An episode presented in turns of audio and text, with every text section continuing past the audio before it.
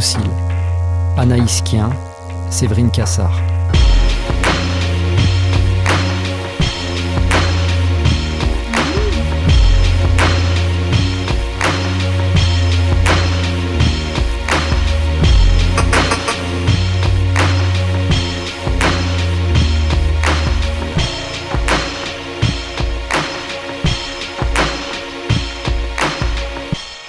La psychiatrie, une arme de combat pour dépasser la race. Franz Fanon, de Lyon à Blida, en passant par Saint-Alban.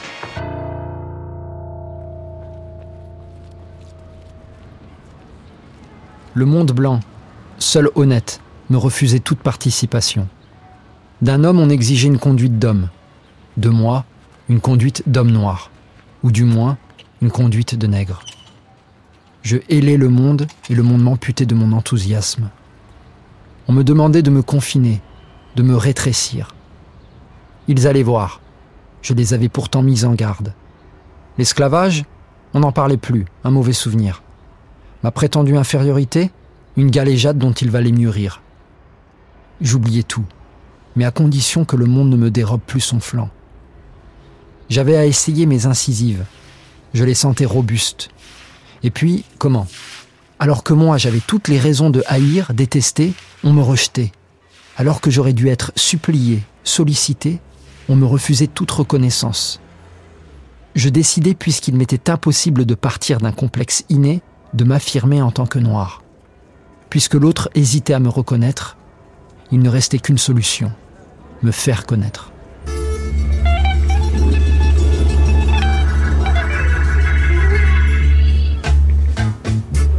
On dit couramment que le racisme est une plaie de l'humanité. Mais il ne faut pas se satisfaire d'une telle phrase. Il faut inlassablement rechercher les répercussions du racisme à tous les niveaux de sociabilité. L'importance du problème raciste dans la littérature américaine contemporaine est significative. Le nègre au cinéma, le nègre et le folklore, le juif et les histoires pour enfants, le juif au bistrot sont des thèmes inépuisables. C'est la seule trace de la voix de Franz Fanon que l'on garde encore aujourd'hui. Quelques minutes d'une conférence intitulée Racisme et culture, donnée au Congrès international des écrivains et artistes noirs. Nous sommes en 1956. Ce jour-là, une trentaine d'hommes noirs prennent la pause dans la cour de la Sorbonne pour célébrer l'événement. Fanon est au troisième rang, à gauche. Lui ne sourit pas, rien n'est gagné. Né en 1925 à Fort-de-France et enterré en 1961 en Algérie, Franz Fanon pourrait faire partie d'un temps révolu, le temps des colonies. On aimerait pouvoir remiser soigneusement sa pensée sur l'étagère des témoignages d'une histoire passée, comme une relique, comme la trace ténue d'une histoire lointaine, cicatrisée. Ses écrits, de peau noire masque blanc aux damnés de la Terre, font pourtant toujours écho de manière incendiaire aux relations raciales du XXIe siècle. Si Fanon est considéré comme un penseur politique de la domination coloniale, il est avant tout psychiatre. C'est avec ses yeux de soignant qu'il aborde la situation des relations interraciales, aussi bien aux Antilles qu'en France ou en Algérie. Ce jour-là, dans la cour de la Sorbonne, Franz Fanon a 31 ans. Ancien combattant martiniquais de la Deuxième Guerre mondiale, il est devenu médecin. Soigner les esprits meurtris, c'est l'arme qu'il a choisie pour s'attaquer à la notion même de race, au cœur du dispositif colonial. Il fallut grandir, quitter le pays, pour Paris, capitale du monde, capitale de l'Afrique noire. Ici, la brume a remplacé le soleil. Les cris des machines, ceux des hommes de la nature. Mais Paris est le centre des espoirs, de tous les espoirs. Après son retour du front, Franz Fanon, blessé et décoré, n'a que 20 ans. Parti en 1943 pour sauver l'idéal républicain français, il en est revenu transformé par l'expérience du racisme colonial en métropole. En 1946, son bac en poche, il regagne pourtant cette métropole si blessante, jadis adulée, pour y commencer ses études de médecine. Après un bref passage à Paris, où il est logé comme d'autres dans un ancien bordel de la rue Blondel, affecté au logement des étudiants d'outre-mer, il s'installe à Lyon.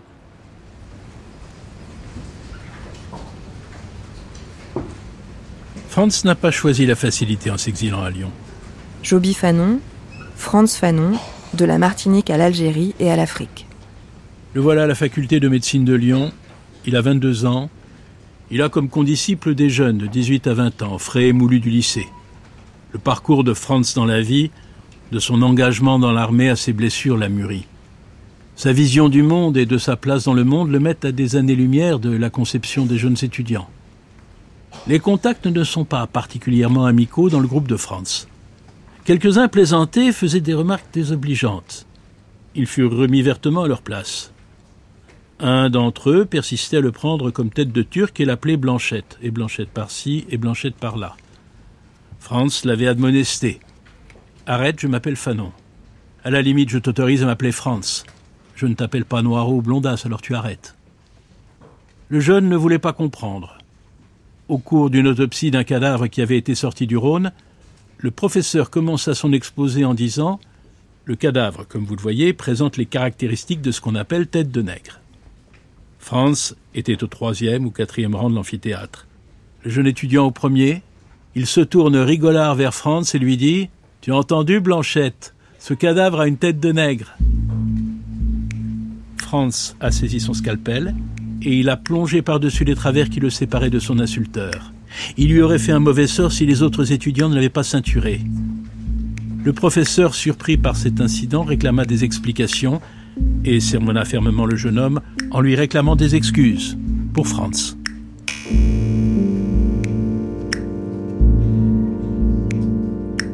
La honte. La honte est le mépris de moi-même. La nausée. Quand on m'aime, on me dit que c'est malgré ma couleur. Quand on me déteste, on ajoute que ce n'est pas à cause de ma couleur. Ici ou là, je suis prisonnier du cercle infernal. Ma noirceur était là, dense et indiscutable. Et elle me tourmentait, elle me pourchassait, m'inquiétait, m'exaspérait. Son choc quand il arrive en France et dans cette société blanche, peut-être que c'est de comprendre qu'il est noir. Enfin. Euh... Aurélia Michel, historienne, auteur de Un monde en nègre et blanc, enquête historique sur l'ordre racial. Mais il ne l'accepte pas. Enfin, et toute la suite de ses combats, de ses engagements euh, le montre. Refuser cette assignation qui est un piège, forcément. Je pense que c'est ça l'idée. C'est le refus que sa subjectivité soit déterminée par la catégorie raciale, qui est forcément un piège. On pourrait faire euh, la comparaison avec le féminisme, qui d'ailleurs euh, a beaucoup puisé dans cette euh, pensée-là des années 50 sur la question raciale, accepter d'être noir, de s'appuyer donc sur ce discours militant qui commence, c'est intérioriser une subjectivité qui ne peut pas être complète, puisque par définition, elle est tronquée. Eh bien, comme accepter la subjectivité de la féminité, eh bien, c'est intérioriser sa position de subalterne dans une société euh, masculine. Voilà, on peut dire que c'est la même chose.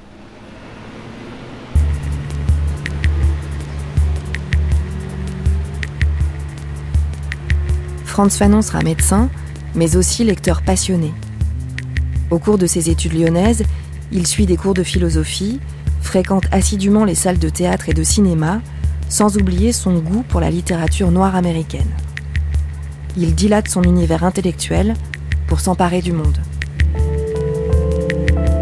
Il lit Sartre et à Lyon, il suit les cours de Merleau-Ponty, euh, Maurice Merleau-Ponty. Donc on sait que l'existentialisme, la phénoménologie font partie de ces ressources euh, qu'il va chercher dans ses études de philosophie qu'il mène en parallèle de ses études de médecine puis de psychiatrie.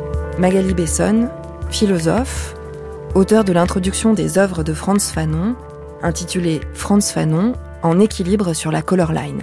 Alors la phénoménologie, celle de Merleau-Ponty et celle de Sartre, lui apporte vraisemblablement les moyens de construire le positionnement de ce qu'est être un sujet, un sujet politique, mais aussi euh, un sujet au sens existentiel du terme, être un, jeu, JE, être un individu, et être un sujet qui est réifié en tant que noir, c'est-à-dire qui est réduit à un objet ou à qui on refuse par le regard, par les structures sociales, par la parole, par l'assujettissement, à qui on refuse la possibilité d'avoir un rapport au monde qui soit créateur, qui soit celui d'un véritable sujet. Et ça, il le trouve, à mon avis, encore une fois, tant chez Merleau-Ponty que chez Sartre. Ensuite, la distinction entre les deux, elle est intéressante parce que Sartre est plus immédiatement politique et politisé, c'est-à-dire il est plus immédiatement engagé, hein, ça fait partie des grands enjeux de Sartre, alors que Merleau-Ponty, à mon avis, pour Fanon, présente l'intérêt de ne pas être directement politique, mais d'offrir une réflexion à partir du corps que Fanon, lui, peut politiser. Donc, chez Sartre, il y a l'idée de l'engagement, de l'homme engagé, chez Merleau-Ponty, il y a les outils pour penser ce qu'un engagement peut être lorsque il émane d'un corps situé, situé dans le monde, dans l'espace, dans le milieu, dans l'environnement, situé par rapport à d'autres corps et situé par rapport à des objets, pour pouvoir en faire une politique, c'est-à-dire du collectif. Et il y a plus chez Merleau-Ponty que chez Sartre, pour Fanon je crois, les outils de construction de ce corps à la fois individuel et collectif à venir. Avec ardeur, j'inventoriais, je sondais l'entourage. Au gré des temps, on avait vu la religion catholique justifier puis condamner l'esclavage et les discriminations. Mais en ramenant le tout à la notion de dignité humaine, on éventrait le préjugé. Les scientifiques, après beaucoup de réticences, avaient admis que le nègre était un être humain in vivo et in vitro. Le nègre s'était révélé analogue au blanc. Même morphologie, même histologie. La raison s'assurait la victoire sur tous les plans. Je réintégrais les assemblées. Mais j'ai dû déchanter. La victoire jouait au chat et à la souris. Elle me narguait. Comme disait l'autre, quand je suis là, elle n'y est pas. Quand elle est là, je n'y suis plus. Sur le plan de l'idée, on était d'accord. Le nègre est un être humain. C'est-à-dire, ajoutaient les moins convaincus, qu'il a comme nous, le cœur à gauche. Mais le blanc, sur certaines questions, demeurait intraitable. À aucun prix, il ne voulait d'intimité entre les races. Quant à moi, je saurais bien comment réagir. Et en un sens, si j'avais à me définir, je dirais que j'attends. J'interroge les alentours. J'interprète tout à partir de mes découvertes. Je suis devenu sensitif.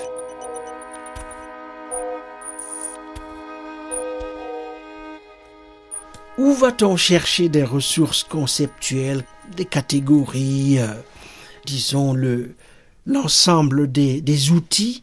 On va les, les chercher dans les archives du tout monde. Achille Membe. Et c'est ce qu'il a fait. Sartre, bien entendu, Karl Jasper, euh, Marx, Freud et plusieurs autres. Et donc, ce qui m'intéresse euh, de ce point de vue, on n'est pas dans l'afrocentrisme tel qu'entendu aujourd'hui par une partie de la tradition philosophique euh, afrodiasporique. On n'est pas non plus dans l'eurocentrisme.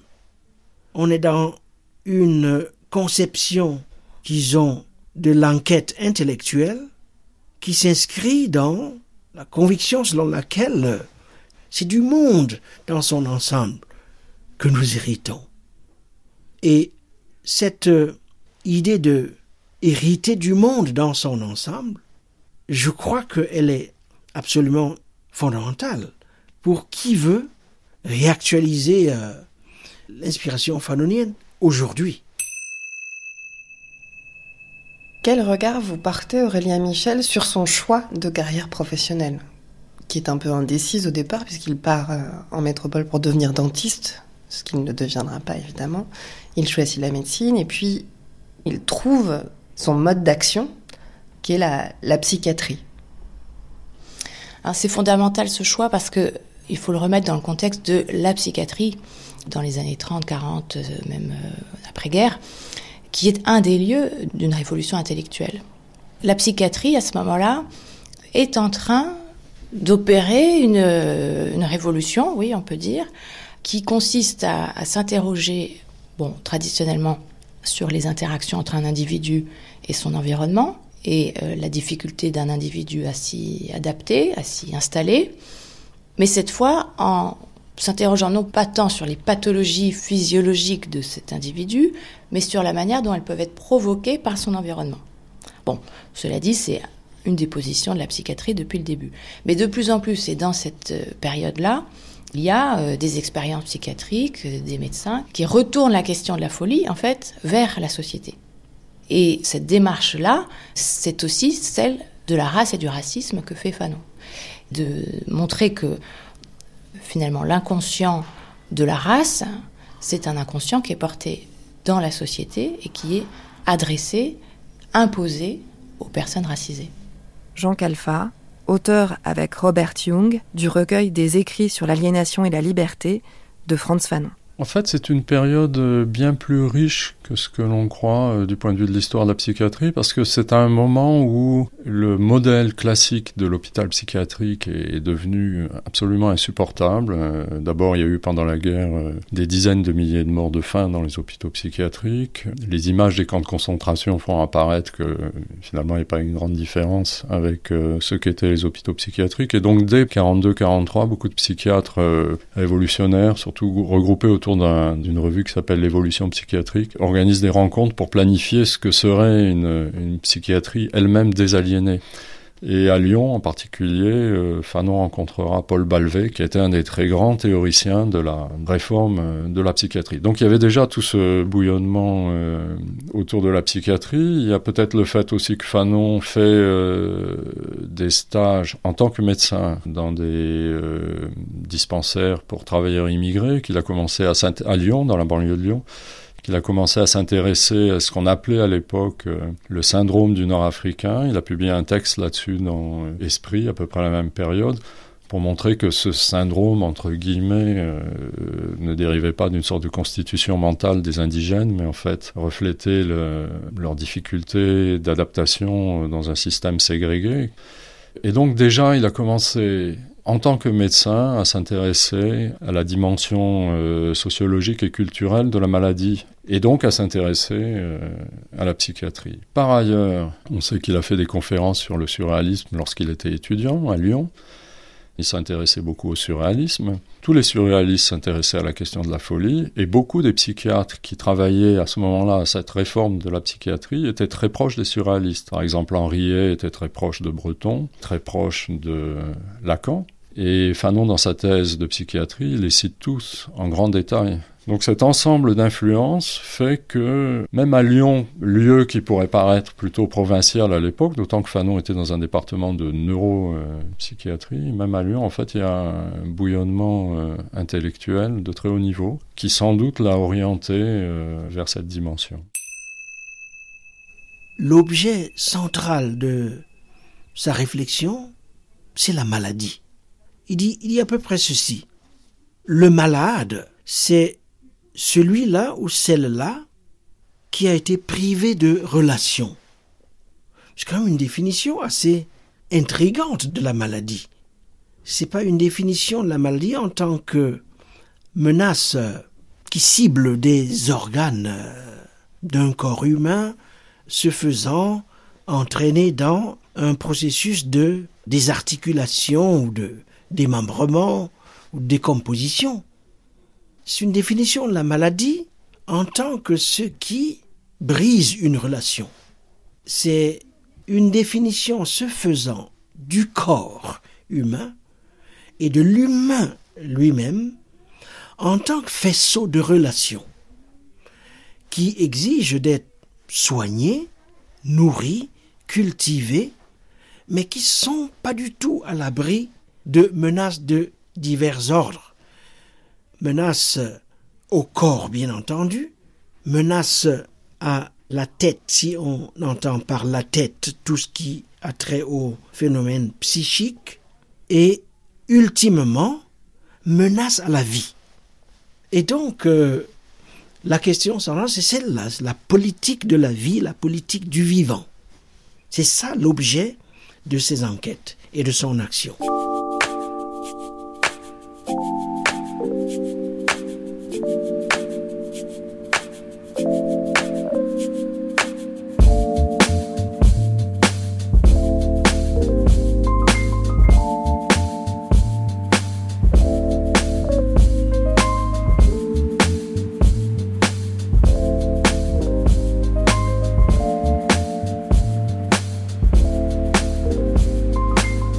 En 1952, Franz Fanon publie son premier livre, Peau noire, masque blanc.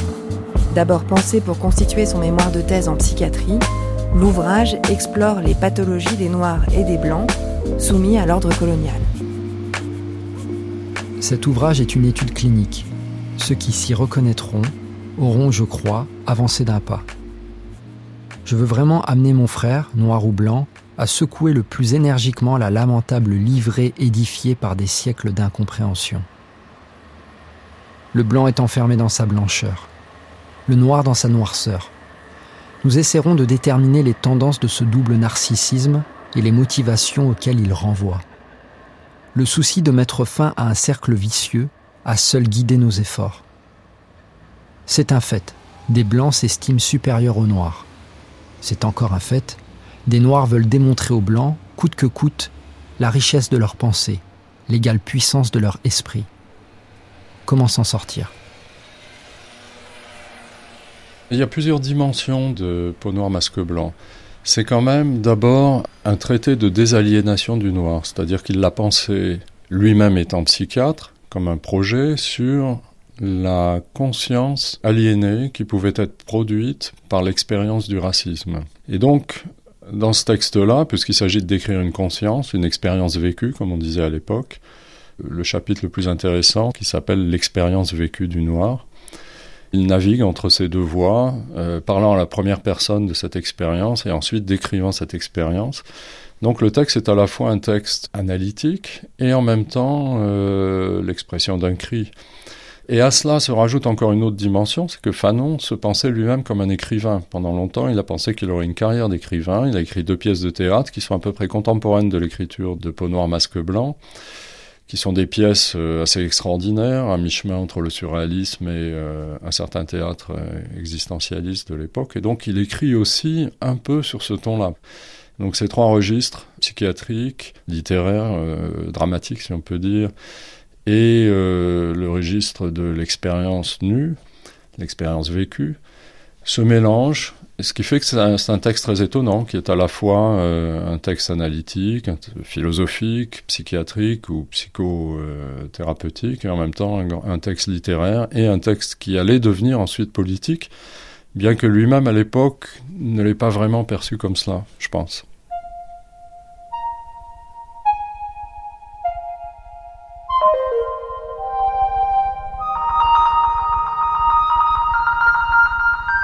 Sarah Fila Bakabadio, historienne, auteure de Africa on My Mind, Histoire sociale de l'afrocentrisme aux États-Unis. J'ai relu Fanon. Et j'ai relu euh, une de ses pièces de théâtre que j'ai adorée, L'œil se noie. Euh, et, c'est vraiment un très beau texte en fait, l'histoire d'un triptyque amoureux entre une femme et, deux frères qui essaient de se partager en fait euh, l'amour de cette femme.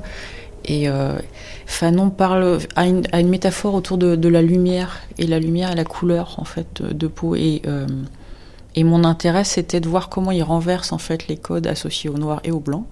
Blanc généralement dans, les sociétés occidentales liées à la pureté, au paradis, des choses positives. Et, et, le noir, les enfers, les ténèbres et autres. Et lui, en fait, utilise tout ce qui est blanc comme euh, un signe de mort, comme un signe de, de deuil, comme voilà, il renverse ça. Et les trois personnages sont décrits par euh, des couleurs. Alors euh, l'un d'entre eux est couleur d'étain, l'autre est couleur papier buvard. Et ces couleurs en fait sont des sortes de gradations en fait de ce que veut dire être noir aussi, c'est-à-dire que être noir c'est pas simplement voilà, il y a une diversité et c'est aussi une, une, une métaphore des sentiments des trois personnages en fait.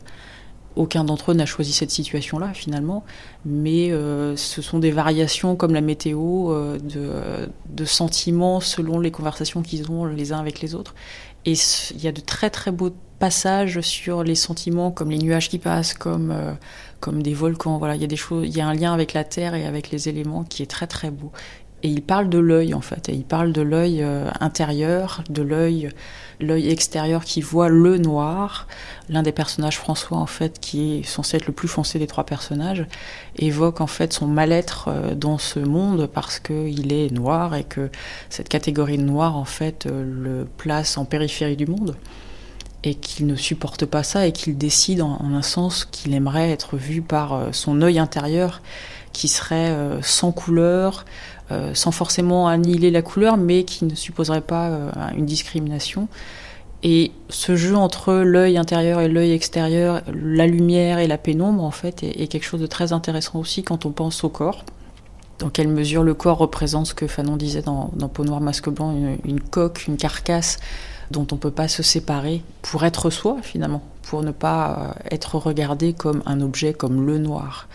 Et ça parle un peu de ça. C'est pas directement dit comme dans Peau noire, masque blanc, mais c'est dit par des métaphores, par des sentiments, par. Euh, par la lumière, par l'absence de lumière.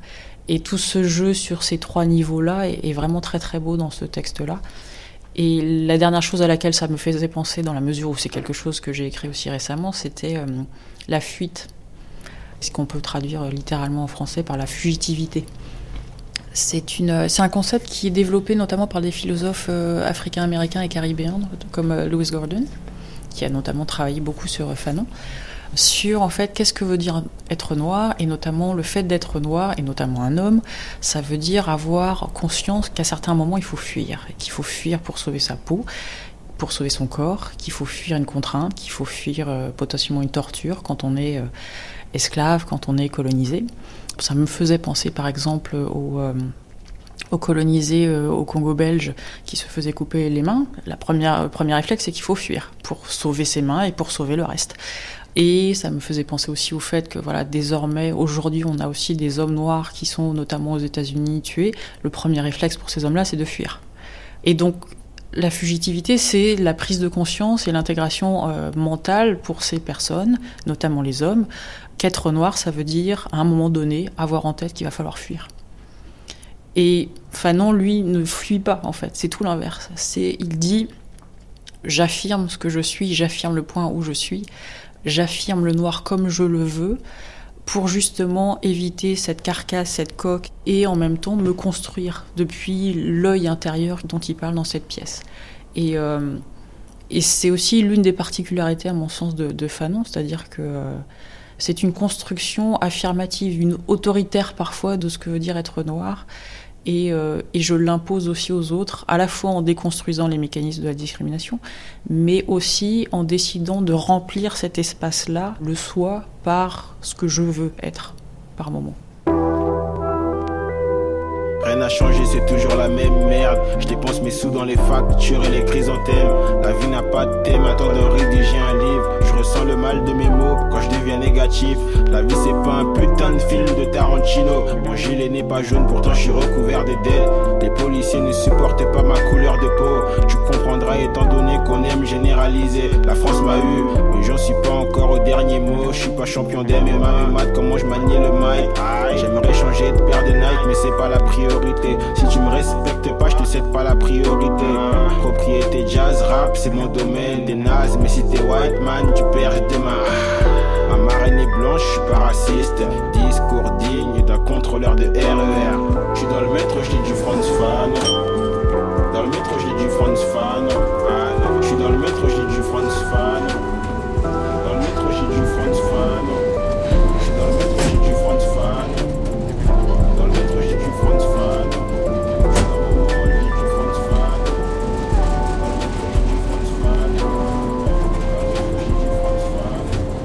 Dans son premier livre, Franz Fanon affiche ses affinités intellectuelles, mais aussi ses féroces inimitiés, parmi lesquelles Octave Manoni. Chaque fois que nous voyons des Arabes, l'allure traquée, méfiants, fuyants, drapés de ces longues vestes déchirées qui semblent être fabriquées à leur intention, nous nous disons Monsieur Manoni s'est trompé. Souvent, nous nous sommes fait arrêter en plein jour par les inspecteurs de police qui nous prenaient pour un arabe. Et quand il découvrait notre origine, il s'empressait de s'excuser. Nous savons bien qu'un Martiniquais est différent d'un Arabe. Véhémentement, nous protestions. Mais nous disait-on, vous ne les connaissez pas. En vérité, monsieur Manoni, vous vous êtes trompé. Car que signifie cette expression? La civilisation européenne et ses représentants les plus qualifiés ne sont pas responsables du racisme colonial. Que signifie-t-elle? Sinon que le colonialisme est l'œuvre d'aventuriers et de politiciens, les représentants les plus qualifiés se tenant au-dessus de la mêlée. Manoni Octave Manoni n'est pas psychiatre, n'est pas médecin, mais philosophe de formation. Raphaël Gallien, historien de la psychiatrie coloniale. Il va être euh, envoyé à Madagascar en tant que directeur de l'information de la colonie en 1946. Et donc Manoni va nourrir tout un questionnement sur ce rapport que le malgache nourrit à la colonisation d'un point de vue psychique. Et Manoni va partir d'une notion fondamentale qui est l'idée de dépendance. Cette idée qu'il y a une explication psychique à la colonisation. Il y a un complexe d'infériorité chez l'Européen initial.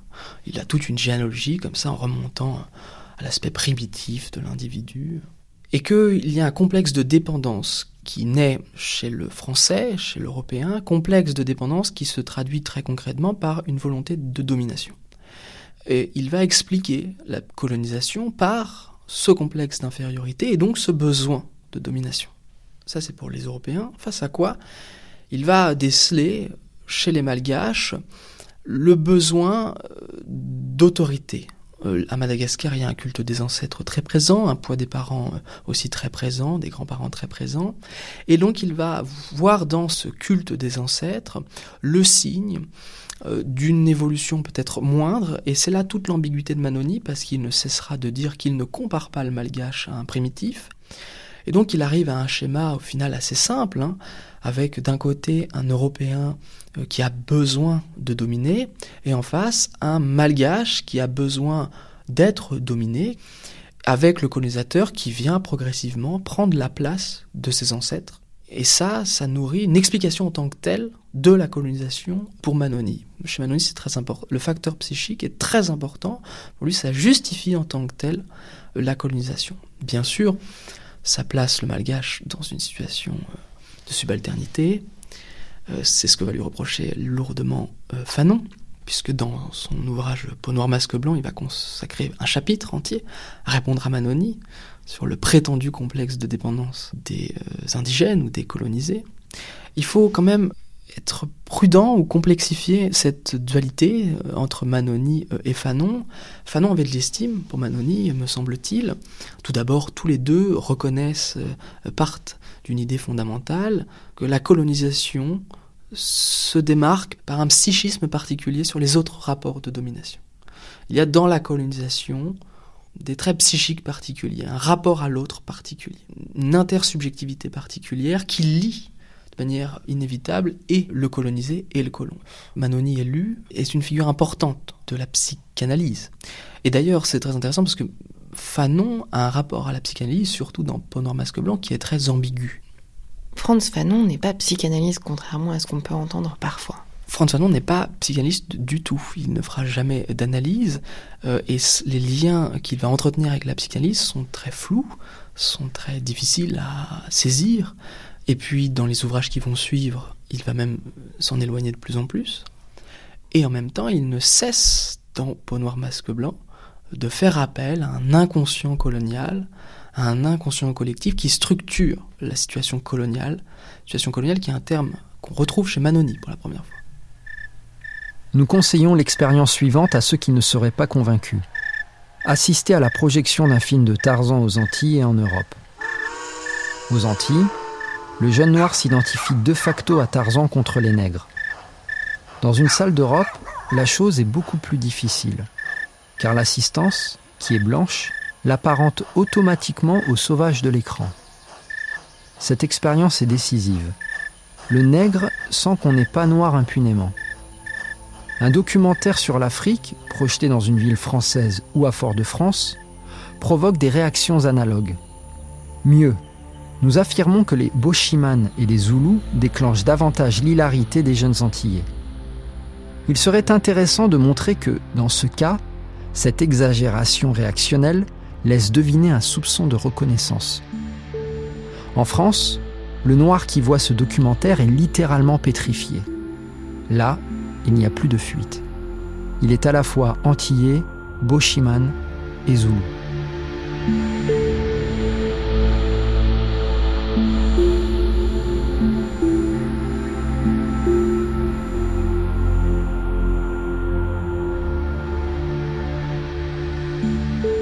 C'est ça le, la réflexion de Fanon, c'est que le sujet qui est un sujet de couleur noire dans une société blanche est justement assigné à sa couleur et ne peut pas en sortir. Romuald Foncoua, spécialiste des littératures francophones et rédacteur en chef de la revue Présence africaine. Et c'est l'assignation justement à la couleur qui pose un vrai problème. Que la peau noire est marquée parce que cette peau noire se trouve justement dans la société blanche. Et il n'y a que deux façons de pouvoir réagir à ce marquage, si je peux utiliser cette expression. C'est ou bien on prend un masque blanc et donc on se transforme en blanc, ou bien euh, on prend euh, une couleur noire et on est assigné. Voilà. Euh, que faire?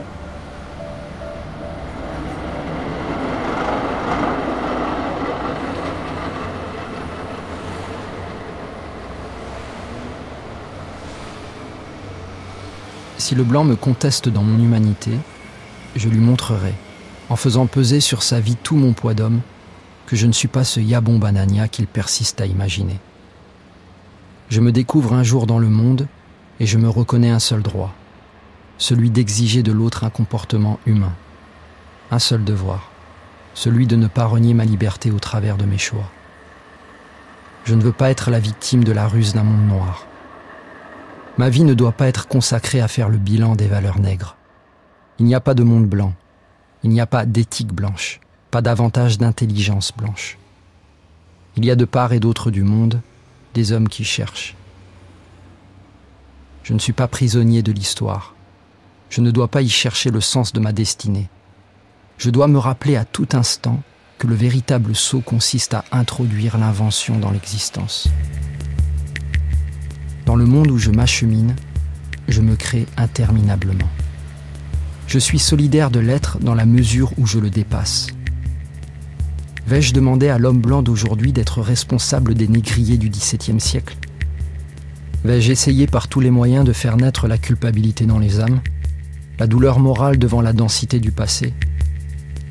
Je suis nègre, et des tonnes de chaînes, des orages de coups, des fleuves de crachats ruissellent sur mes épaules mais je n'ai pas le droit de me laisser ancrer. Je n'ai pas le droit d'admettre la moindre parcelle d'être dans mon existence. Je n'ai pas le droit de me laisser engluer par les déterminations du passé. Je ne suis pas esclave de l'esclavage qui déshumanise à mes pères.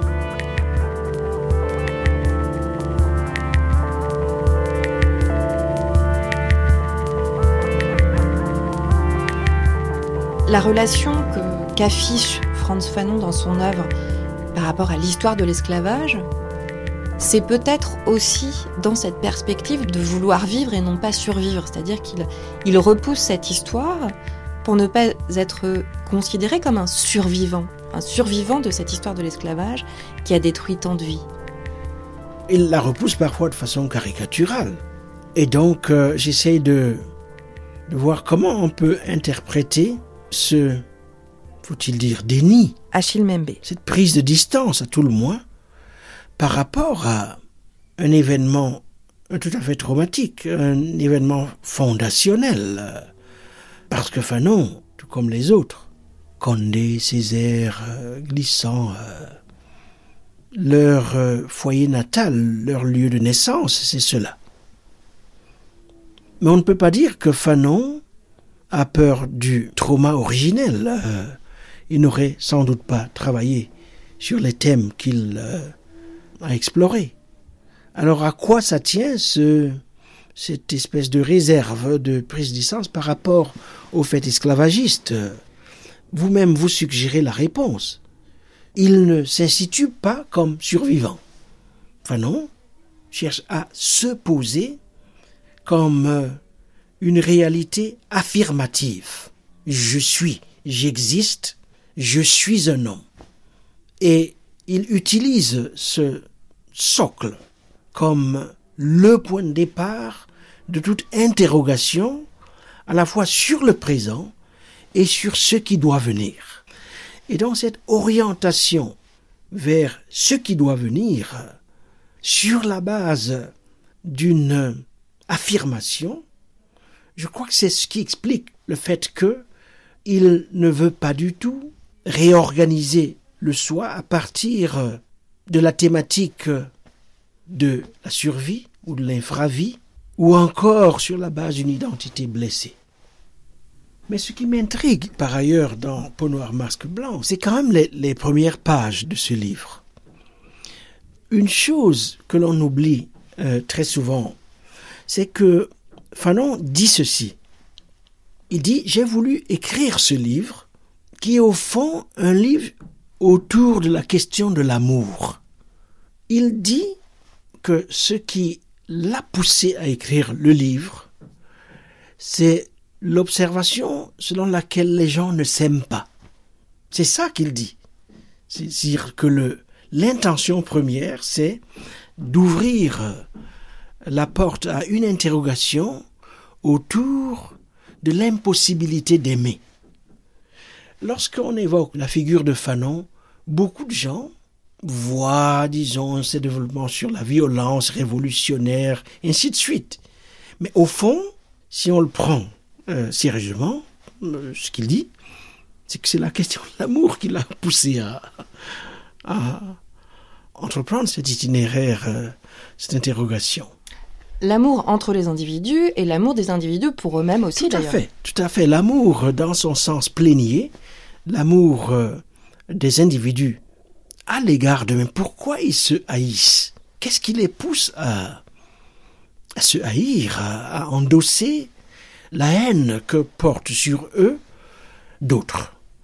Et puis alors, la question de la relation à soi-même, aux autres, comme condition d'accès à non seulement la sérénité, à la paix intérieure, mais aussi euh, euh, comme condition de création de l'en commun, de quelque chose qui soit commun. Commun, c'est-à-dire euh, qui ouvre la voie à la possibilité d'être comme les autres. Cette idée lancinante qu'il développe, qui a trait au fait que le nègre, il cherche à être un homme comme les autres, Parmi les autres. parmi les autres également, pas du tout un sous-homme, pas du tout un surhomme, mais juste un homme comme tous les autres. Comment se fait-il que je sois construit comme différent et que j'endosse ces constructions et que je les habite et je porte ce masque comme s'il était la représentation de moi-même? Et c'est ce qui m'intéresse chez, chez Fanon. Depuis euh, l'abolition de l'esclavage des territoires qui appartiennent à la France, le système à la fois économique et social issu de l'esclavage a été euh, oublié par, euh, enfin, à la demande, disons, des préfets de l'administration post-esclavage.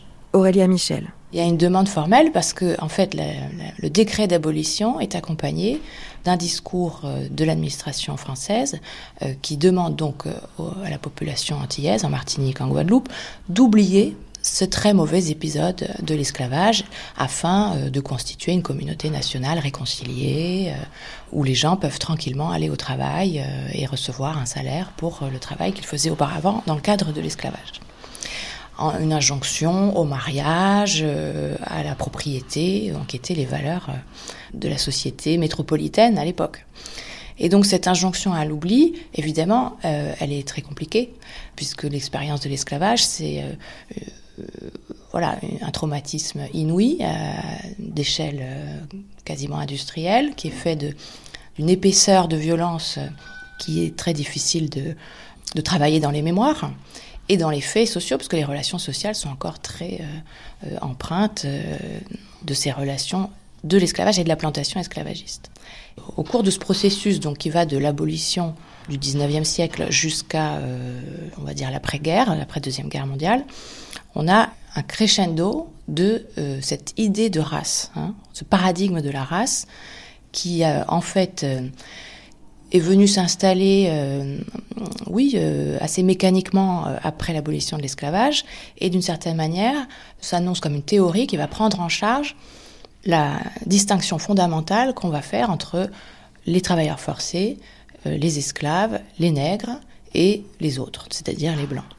Et cette distinction qui était auparavant opérée par l'esclavage, par l'institution de l'esclavage, elle va plus ou moins être portée par l'idée de la race. Et cette idée progresse, progresse notamment euh, euh, dans les milieux médicaux, les milieux savants, les milieux politiques. Euh, Les années 20 sont peut-être le paroxysme de cette dynamique, de cette croissance, c'est-à-dire un moment où la théorie raciale est la plus installée, paradoxalement. Mais c'est aussi le moment où ce même paradigme va exploser, et Fanon fait partie d'ailleurs de, de ceux qui opèrent à cette explosion. Les nègres sont des sauvages, des abrutis, des analphabètes. Mais moi, je savais que dans mon cas, ces propositions étaient fausses. Il y avait un mythe du nègre qu'il fallait démolir coûte que coûte. On n'était plus au temps où l'on s'émerveillait devant un nègre curé. Nous avions des médecins, des professeurs, des hommes d'État.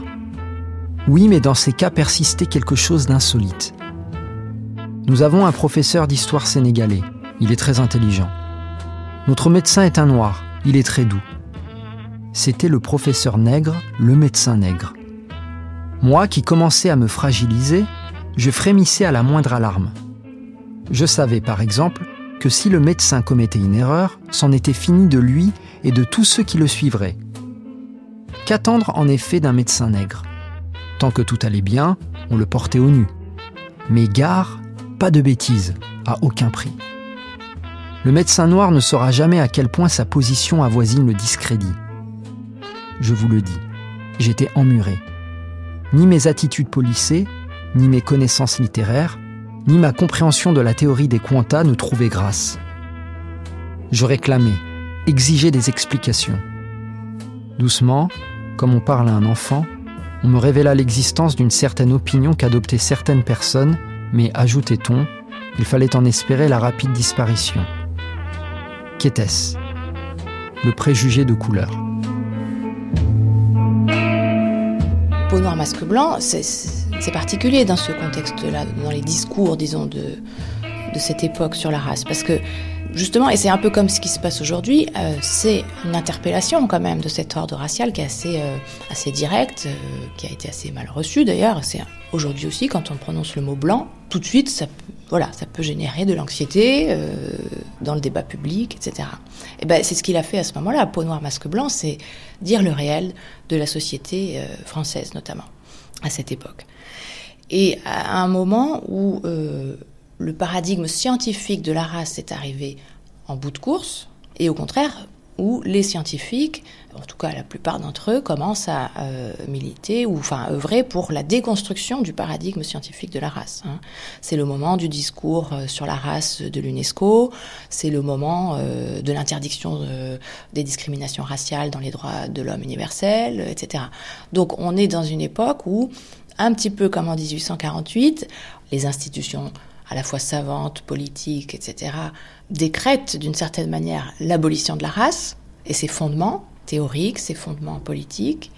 Mais du coup, il faut plus en parler non plus. Enfin. C'est fait. Voilà. Alors, je sais pas de la naïveté euh, de la part de ces scientifiques ou de ces institutions comme l'UNESCO qui portent ce projet. Hein. Mais c'est vrai que c'est. Je pense que cette dynamique-là, voilà, entre euh, abolir la race et puis euh, dire la race, c'est encore euh, une dynamique de laquelle on n'est pas encore tout à fait euh, sorti. En ce tout début des années 50, est-ce qu'on utilise souvent ce terme de race pour parler de la société coloniale? Ah oui, oui, je crois qu'en fait, c'est plus tard que le terme de... Enfin, j'allais dire qu'en gros... Romuald Foncoua. Le terme de race est un terme qui n'est pas péjoratif, si j'ose dire, en allant très vite, avant le milieu du XXe siècle. Le terme de race désigne simplement le terme de peuple. Quand on dit la race française, ça ne gêne personne à la fin du XIXe siècle. Quand on dit le génie français, ça ne gêne personne à, à ce moment-là. Mais je crois que le vrai problème, c'est lorsqu'on commence à faire la différenciation raciale. Lorsqu'on dit euh, la race noire et la race blanche. La race noire est inférieure à la race blanche. Ah oui, là, ça commence à poser un problème. Mais quand on dit la race française, ça ne gêne personne. Lorsqu'on dit la race allemande, ça ne gêne personne. Lorsqu'on dit la race anglaise, ça ne gêne personne. Mais dès lors qu'on dit la race noire, dès lors qu'on dit la race blanche, oui, à partir de là, on essaie bien sûr de caractériser les races. Et toute la science de la caractérologie visant bien sûr à faire la différenciation entre les blancs et les noirs va en quelque sorte bien sûr nuire à cette notion euh, qui est justement la notion de race et faire de la race ce qu'on sait, euh, justement en particulier au moment de la Seconde Guerre mondiale. Je rappelle que il ne faut jamais oublier que c'est à partir de la notion de la race juive et des usages qui ont été faits de cette notion de race juive, c'est-à-dire la dégradation de la race juive, que la notion de race a été absolument euh, dégradée et que euh, utiliser le terme de race juive conduisait bien sûr, n'est-ce pas, à créer des programmes et donc à créer des infériorisations et donc à créer ce qu'on sait, n'est-ce pas, du point de vue de la Shoah. Je n'ai pas ici, n'est-ce pas, à rappeler cette histoire malheureuse et qu'il faudrait dénoncer. En revanche, la question de la race est une question qui est essentielle pour comprendre le rapport que les individus entretiennent entre eux au lendemain de la Seconde Guerre mondiale. Et lorsque Fanon insiste sur la question de la race, c'est bien parce que la colonisation, comme l'esclavage, ont été à l'origine justement de cette sorte d'infériorité qui est liée justement à la race. C'est-à-dire que l'esclavage et la colonisation ont fait la notion de la race une notion qui était une notion appelée précisément à faire imposer un pouvoir qui est un pouvoir européen sur justement ceux que l'on considère comme étant de race noire, par exemple. Et c'est ce que dénonce en quelque sorte Fanon. C'est-à-dire que en imposant un sens qui est un sens péjoratif à la notion de race, ben, les sujets originaires de cette race vont intégrer en quelque sorte un élément qui est un élément d'infériorité de leur propre identité. Et ce que veut faire Fanon, c'est retourner ce terme de race pour en faire quelque chose de positif.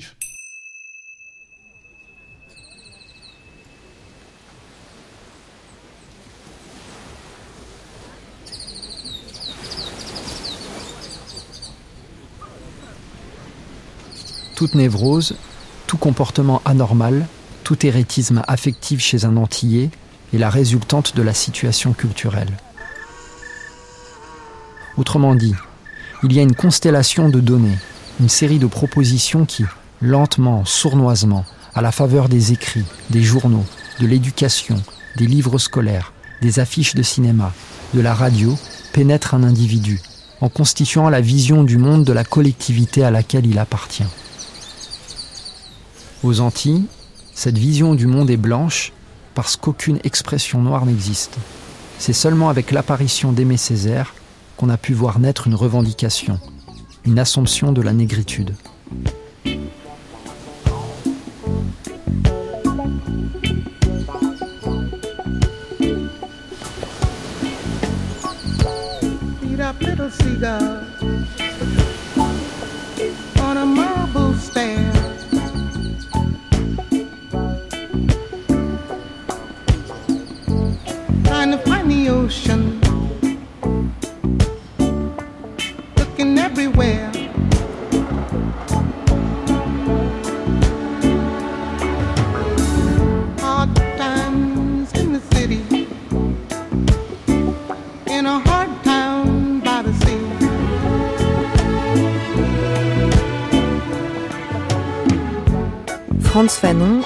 L'ordre racial de l'empire colonial français sans pour autant proposer un programme politique pour en sortir.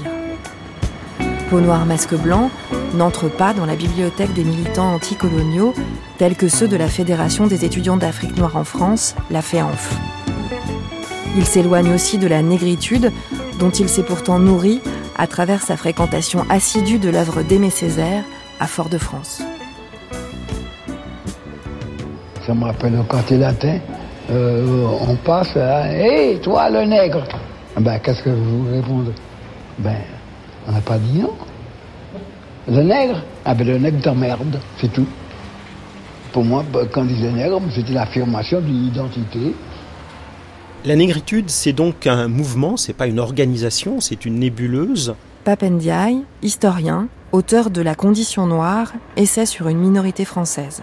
qui prend forme dans les années 30 autour d'une question essentielle qui est portée par euh, trois grandes figures en particulier euh, que sont euh, Léopold Sédar Senghor, Aimé Césaire et Léon Gontran Damas, mais on y ajoute aujourd'hui les sœurs Nardal qui ont joué un rôle très important, ces sœurs martiniquaises qui sont des animatrices de la vie intellectuelle noire dans le Paris du début des années 30. Donc la négritude, c'est cette nébuleuse qui essaie de penser autre chose pour l'identité noire qu'un rapport d'assimilation. L'idée, en effet, euh, dominante à l'époque, c'était que euh, on pouvait, grâce aux études, devenir un noir évolué. C'est le vocabulaire de l'époque, c'est-à-dire quelqu'un qui va tourner le dos, en quelque sorte, à sa culture d'origine pour euh, devenir plus français que les Français. Or, ce que disent les penseurs de la négritude, c'est qu'on peut à la fois faire du latin et du grec, On peut être à la fois agrégé de grammaire, c'est le cas de Sangor euh, en 1935, qui est le premier agrégé africain, et en même temps ne rien lâcher, ne rien perdre de sa culture d'origine, des cultures euh, antillaises, des cultures africaines, du créole que parle la grand-mère de Césaire. Bref, qu'il est possible de refuser l'assimilation, de refuser d'être un noir évolué euh, pour, en quelque sorte, à la fois être éduqué dans le système français, mais ne rien lâcher euh, du départ. Et donc c'est une manière de, promouvoir une forme de, fierté identitaire, de transformer en sujet de fierté ce dont on voulait faire honte à l'époque, c'est-à-dire l'origine et l'apparence. Il y a donc quelque chose là de très révolutionnaire et d'annonciateur de ce qui allait survenir euh, après-guerre, euh, qui fait de la négritude un mouvement particulièrement important. Et puis il faut dire aussi que ceux dont on parle, ceux et celles dont on parle, euh, sont de grands écrivains qui mettent cela en forme par la poésie, puisque Césaire, Sangor et Damas sont trois grands poètes, et donc par la poésie, ils expriment quelque chose, c'est-à-dire leur être, une manière d'être au monde qui euh, fasse de l'apparence noire, de l'identification à l'Afrique en particulier, un sujet euh, de fierté, un apport à l'humanité, euh, plutôt que d'être situé euh, tout en bas d'une hiérarchie des hommes que l'éducation française s'évertuerait en quelque sorte à arracher à l'état de, nature. Alors ensuite, Fanon, lui, bien sûr que d'une certaine façon, il s'inscrit dans cette histoire-là, mais en même temps, il rompt avec la négritude dans la mesure où il estime, et cela est visible en particulier avec peau noire, masque blanc, que l'identification noire, cette manière d'inverser le stigmate pour un Césaire, Fanon estime que ce vocable noir ne peut pas être sauvé, qu'il est héritier euh, d'une histoire euh, coloniale, euh, qu'il est héritier d'une histoire de dépréciation des personnes concernées avec la hiérarchie raciale, et que donc il faut sortir, si l'on veut réinventer une nouvelle humanité, il faut sortir du vocabulaire euh, racial qui lui-même est héritier d'une histoire coloniale avec laquelle il faut rompre. Donc, la grande différence entre un Fanon et un Césaire, elle se joue autour de cela. Euh, pour Césaire, ce qui est essentiel, c'est d'être nègre, comme il le disait aussi, nègre je suis, nègre je resterai. C'est le lien avec l'Afrique. C'est ce sentiment très puissant d'être héritier d'une histoire et de se situer dans une orbite qui est celle de la diaspora africaine. Tandis que pour Fanon, la question essentielle, c'est la question de la lutte contre le colonialisme. Et donc euh, Fanon ne va pas porter cette fierté noire comme Césaire pouvait le faire au même moment. Et donc euh, la, la rupture entre la négritude et Fanon, elle se joue bien autour de la question de cette identification au monde noir et qui lui semble même, à l'extrême limite, être un obstacle, être un élément d'aliénation héritier de la colonisation qu'il faut dénoncer, qu'il faut combattre. Je dirais, peut-être en allant vite, que Fanon est psychiatre d'abord et il est militant politique après. C'est-à-dire qu'en fait, la psychiatrie conduit Fanon à l'action politique, parce que la psychiatrie ne peut pas ne pas conduire celui qui pratique la psychiatrie à l'action politique. Romuald Foncoua. Mais je pense que ce qui l'intéresse, c'est que il faudrait essayer, avant toute action révolutionnaire, de pouvoir comprendre le sujet dans le monde où il est et de lui donner les moyens de l'action révolutionnaire. Les différents mouvements euh, africains de l'époque étaient des mouvements certes très, respectables, mais qui, à mon sens, ne faisaient pas le travail en profondeur qui était le travail de compréhension du sujet, de militantisme dans l'espace politique et de transformation justement de la société. La FEANF ne voulait pas transformer la société. À ma connaissance, je peux me tromper. La FEANF n'avait pas en fait envie de comprendre le sujet tel qu'il est, puisqu'elle avait par exemple la prétention de, comprendre déjà le sujet. Le sujet colonisé est un sujet colonisé, on le connaît, donc il n'y a pas de problème, on peut pas aller plus loin que ça. Il faudrait juste euh, avec lui essayer de se révolter. Très bien, c'est parfait. Mais je crois que à partir de là, on n'a pas changé les mentalités. La preuve, c'est Fanon qui avait raison. Quand on regarde aujourd'hui l'évolution qui est l'évolution de la société africaine, ben, la plupart des chefs d'État africains contemporains sont quand même issus de la FEANF. Hein. Euh, je dis que plusieurs hommes politiques africains ont bien milité dans les rangs de la FEANF à la fin des années 50, au début des années 60 je ne suis pas sûr que l'Afrique noire aujourd'hui en soit sortie euh, victorieuse. Hein. Pardon à tous les militants de la FEANF, si vous m'écoutez, euh, si vous êtes encore vivant, pardon de ce propos qui est un peu euh, malicieux, mais, mais je n'ai pas le sentiment que la FEANF ait agi énormément dans la transformation future des sociétés africaines. Non, c'était juste remplacer, si je dis, n'est-ce pas, un gouvernement qui est un gouvernement colonial pas un gouvernement qui se voulait indépendantiste, ou alors remplacer des gouvernements néocoloniaux par des gouvernements qui se voulaient patriotiques. Et Fanon, ce qu'il fait, c'est d'abord comprendre l'individu dans son environnement, c'est lui donner ensuite les moyens de se soigner lui-même. Et cette démarche-là est une démarche qui va beaucoup plus loin, beaucoup plus en profondeur que tout acte révolutionnaire qui consiste bien sûr, n'est-ce pas, à créer des syndicats d'étudiants ici ou bien, ou bien des partis politiques. Il est vrai que Peau Noire Masque Blanc a pu décevoir le public militant qui attendait un pamphlet, un brûlot permettant d'appuyer la lutte anticoloniale. Et c'est pour cela d'ailleurs que des organisations comme euh, la Fédération des étudiants d'Afrique noire de France, la FEANF, qui avait beaucoup d'importance à ce moment-là et qui était d'ailleurs proche du Parti communiste français, que ces organisations euh, accueillent euh, de manière assez perplexe. Peau noire, masque blanc, voilà un objet intellectuel difficile à cerner, qui peut avoir la dent très dure à l'égard des colonisés et de l'aliénation psychologique que la colonisation fabrique dans la tête des colonisés, avec des perspectives psychanalytiques, avec une écriture aussi qui n'est pas simple et qui éloigne cet ouvrage du pamphlet politique marxiste que l'on attendait éventuellement. Toujours est-il que cet ouvrage difficile à, à, cerner, difficile à lire et politiquement assez inclassable ne pouvait pas être la plateforme révolutionnaire que les étudiants les plus anticolonialistes euh, attendaient et espéraient. Et donc Peau noire, masque blanc, du point de vue militant, c'est en quelque sorte une déception. En tout cas, c'est pas le livre qui peut être le petit livre rouge de la décolonisation. Le discours euh, sur le colonialisme de Césaire l'est beaucoup plus. Lui qui constitue une charge très très violente et politiquement très engagée contre la colonisation, en particulier la colonisation française, mais certainement pas euh, peau noire, masque blanc.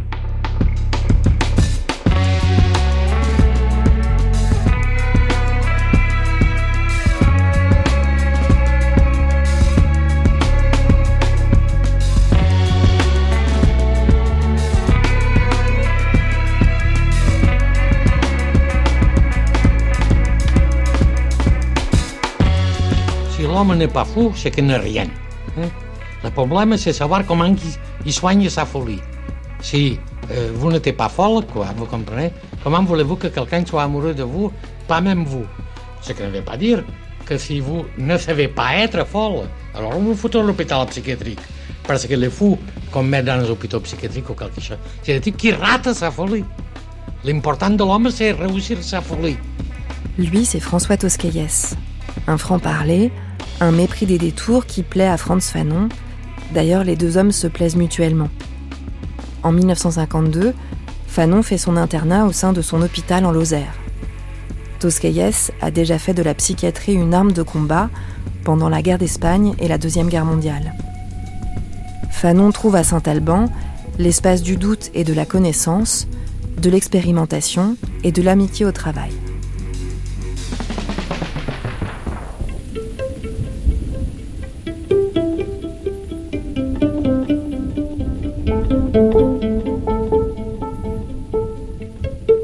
Printemps 1952. Lorsque Fanon vint me rencontrer chez moi, à Saint-Alban, nul ne parlait encore de psychothérapie institutionnelle. Inutile de dissimuler ici ma surprise, voire l'éveil de ma curiosité, au constat de la différence radicale qu'il y avait entre la couleur de sa peau et celle de la plupart des autres hommes avec lesquels j'avais l'habitude d'entretenir des relations concrètes. J'ai minimisé mes premiers effets de surprise en engageant ouvertement ma requête, à propos de ce que lui-même attendait de nous. Je crois lui avoir dit que nous étions prêts à accueillir sa demande, à vrai dire obscure pour moi. À Lyon, répondit-il, Il avait eu vent qu'à Saint-Alban, on avait mis en jeu une pratique psychiatrique attentive surtout à la complexité des différences qui liaient entre eux les hommes dont il s'agissait pour nous de prendre soin. Le caractère abstrait de ces premiers échanges ne trompait ni lui ni moi. La référence discrète au contraste de couleurs de nos peaux tournait au centre de nos entretiens. La chose en question fut aussitôt entendue ainsi par Fanon, puisqu'il m'offrit tout de suite son livre Peau noire, masque blanc. Puis il me raconta sa souffrance, éclatée tout récemment dans la rue, à Lyon, lorsqu'il se promenait avec sa fiancée, Blanche. Il fut interpellé violemment, amené et malmené pendant des heures au poste de police par des flics qui l'accusaient de s'adonner au trafic ou à la traite des Blanches. Dans ce premier entretien, plutôt que de retenir son conflit avec les flics de Lyon, je portais mon intérêt sur l'utilisation des masques dans les relations humaines dont il faisait état dans son livre. Je lui ai dit, quelle que soit la couleur de la face ou de la peau des uns et des autres, nous avançons tous masqués pour rencontrer les autres. Le masque est une mise en scène de la personnalité, mais ce qui rentre en fait dans les enjeux des rencontres, c'est la personne que le masque vient recouvrir par des artefacts, toujours faits de convenance sociale. Je crois avoir dit qu'au-delà des masques, il fallait créditer l'autre d'une complexité diffuse dont chaque personne fait son pain quotidien. Saint-Alban, c'est une expérience euh, assez inédite menée par le psychiatre et médecin euh, François Toscaïès. Raphaël Gallien. Avec euh, la volonté de sortir le malade de son rôle de malade, ne pas le considérer comme un malade, mais de le considérer comme un individu, et faire en sorte donc d'ouvrir l'institution, l'ouvrir à l'intérieur et à l'extérieur, c'est-à-dire que le malade euh, n'est pas enfermé, le malade participe aux activités du quotidien, le malade s'intègre à la vie de l'institution de totale, la hiérarchie entre malade, personnel soignant, médecin tend à être euh, gommée, du moins atténuée, un lieu ouvert qui décloisonne, qui d'une certaine manière désobjective euh, les individus et laisse place à toute leur subjectivité, qui euh, ne réserve pas une place à telle ou telle personne en fonction d'une identité préalable. C'est comme ça qu'on se retrouve avec des psychiatres en train euh, de faire le jardin avec des malades ou en train de cuisiner ou donc véritablement une institution qui en définitive laisse place à beaucoup d'improvisation mais une improvisation très mesuré et cadré tout de même, hein, théoriquement, pour permettre à l'individu de refaire sens, de s'identifier, de recréer l'identification au-delà de l'étiquette malade ou de l'étiquette fou et du quartier qui pourrait lui être associé euh, initialement. Le principe de la social thérapie, c'est de cesser d'extraire le malade de la société pour le soigner dans des conditions telles qu'est la vie, c'est-à-dire avec des interactions, avec de la création, avec du travail et avec de l'invention de liens avec autrui. Oui, c'est le modèle qui consiste à penser que la maladie mentale trouve une origine, le plus souvent dans des troubles organiques, un, trouble neurologique, mais que la maladie mentale elle-même est une reconstruction de la personnalité suivant la dissolution qu'a produit ce choc initial. Jean Calfa. Donc une reconstruction, mais une reconstruction fautive euh, qui enferme en fait le malade dans des fantasmes, dans des conduites de répétition et donc l'idée de la social thérapie, c'est d'abord de commencer par une dissolution de ces reconstructions fautives. Et les psychiatres de l'époque, à Saint-Allemand en particulier, utilisent donc des méthodes de choc, des électrochocs qui ont été inventés, des comas insuliniques, des cures de sommeil pour dissoudre cette personnalité euh, fautive, si on peut dire, ou mal reconstruite. Et ensuite, on essaie de reconstituer la personnalité du malade en l'insérant dans des réseaux sociaux normaux, si on peut dire, ou des micro-réseaux sociaux qui sont euh, reconstruits à l'intérieur de l'hôpital. Donc le malade participe à des unités de production, à des toutes sortes d'activités euh, du matin au soir, au lieu d'être simplement l'objet d'une visite le matin et puis de traîner toute la journée, ce qui ne faisait que renforcer les pathologies. Au contraire, on essaie de les réinsérer dans des dans des relations sociales et de leur permettre de retrouver une certaine autonomie. Donc il s'agit ultimement de désaliéner l'hôpital lui-même, puisqu'on s'était aperçu que c'était l'hôpital, l'enfermement, euh, l'empêchement de toute autonomie et de toute action euh, des malades dans les hôpitaux euh, classiques qui renforçait, qui solidifiait leur pathologie. Donc il s'agit en fait de désaliéner l'hôpital pour pouvoir enfin traiter les malades.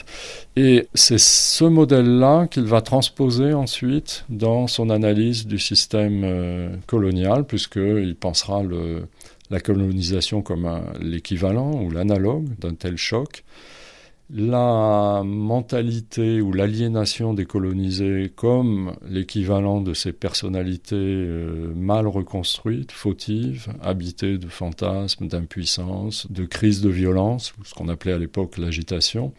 Et il pensera ensuite le processus révolutionnaire de la lutte de libération comme un processus de social thérapie, puisqu'il implique une action, un engagement et une vigilance de toute la population pour euh, regagner euh, un espace de liberté.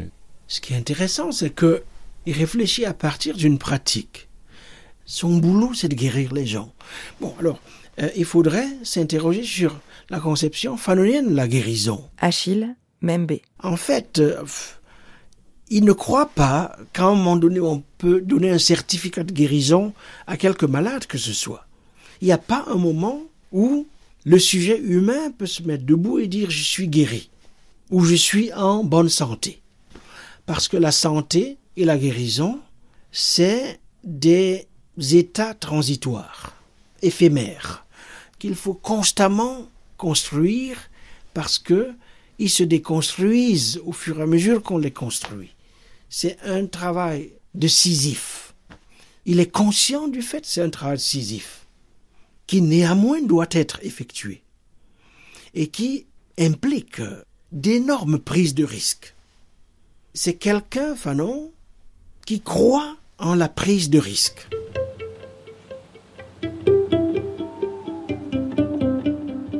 Saint-Alban constituait le lieu d'une hypothèse, non le lieu d'un pari ni le lieu d'une aventure.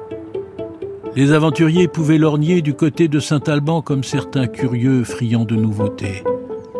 S'ils en goûtaient parfois, ils s'en dégoûtaient rapidement. Le sevrage était garanti.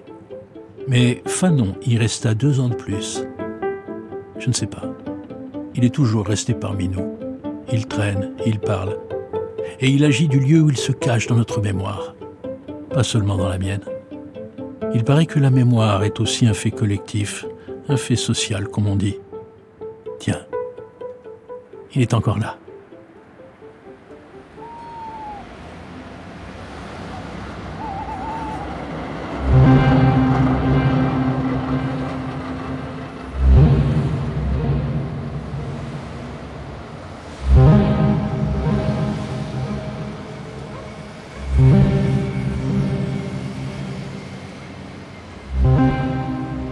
Une fois diplômé, Franz Fanon postule sans succès en Guadeloupe et au Sénégal.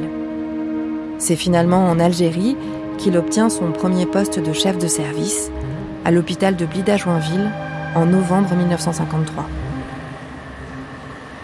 Il se trouve dès lors dans la matrice de la psychiatrie coloniale appliquée aux colonies françaises.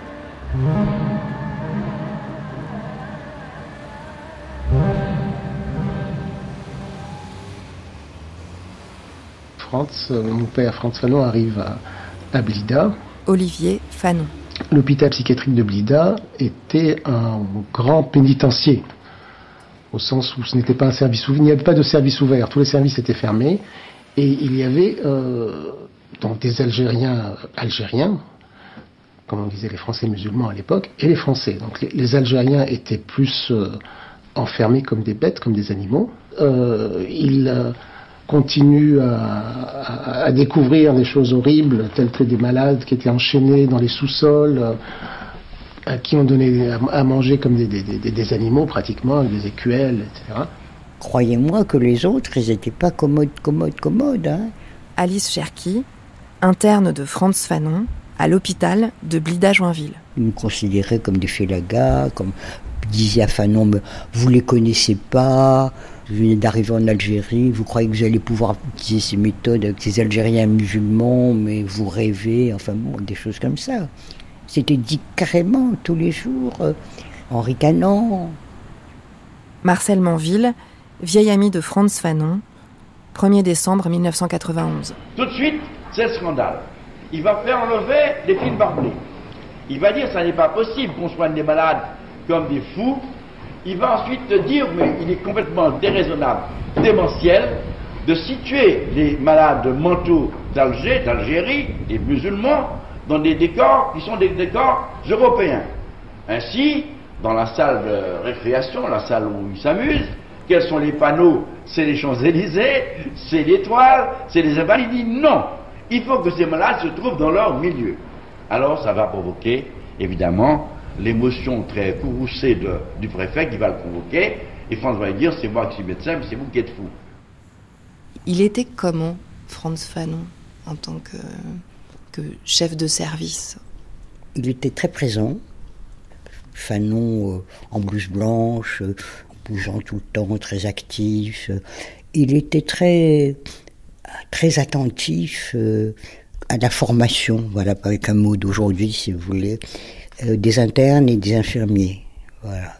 C'est-à-dire qu'il s'occupait de vous Ah oui, oui.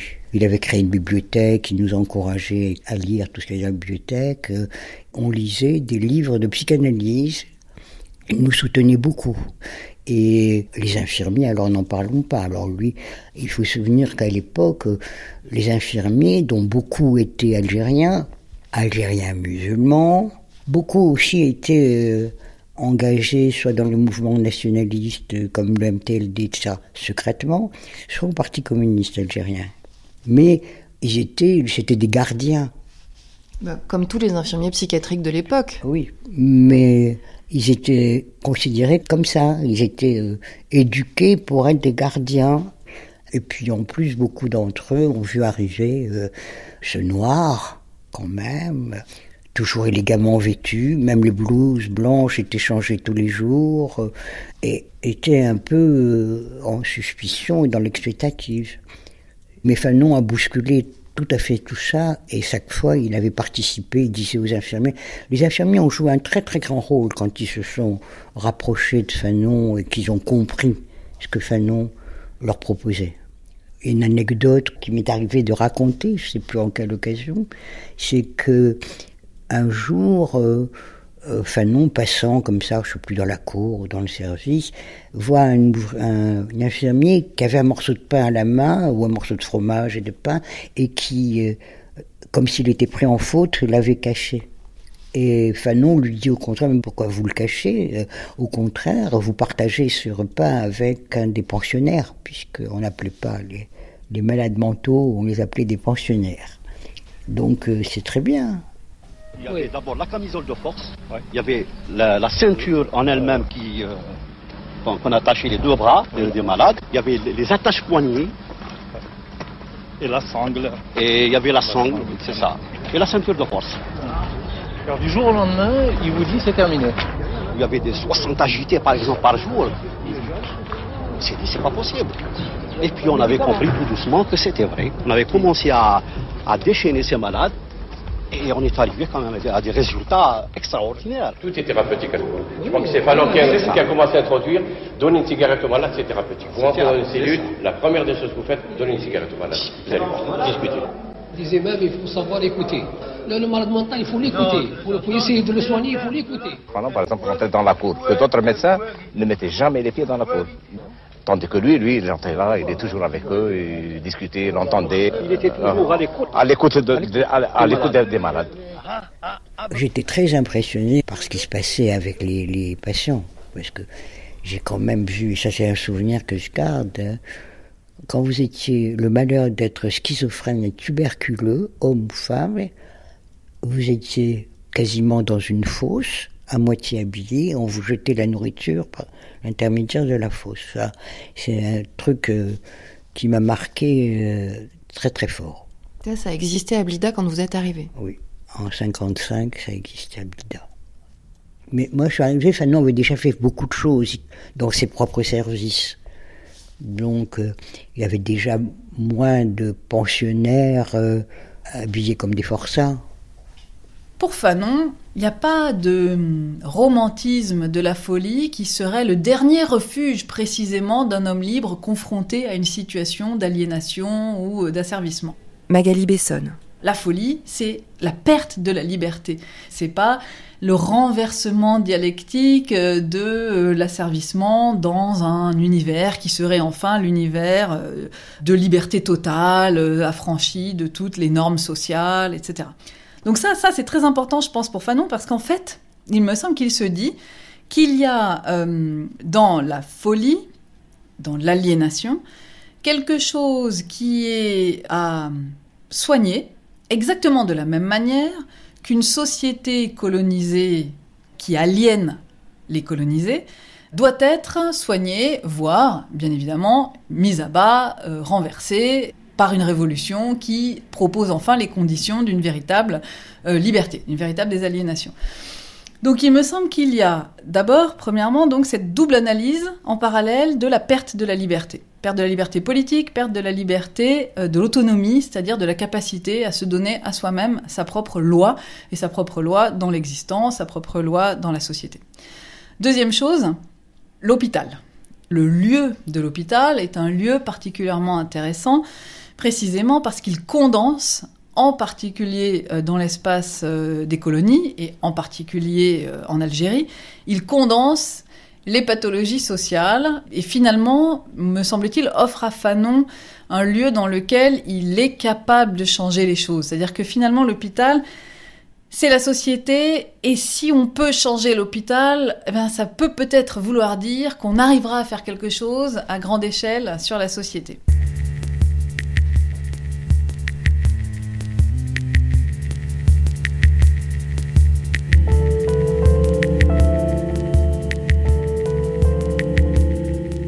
À quoi ressemble le visage de la psychiatrie, et plus particulièrement le, celui de la psychiatrie coloniale, quand Franz Fanon entame ses études? C'est une psychiatrie euh, dominée euh, par le euh, biologique.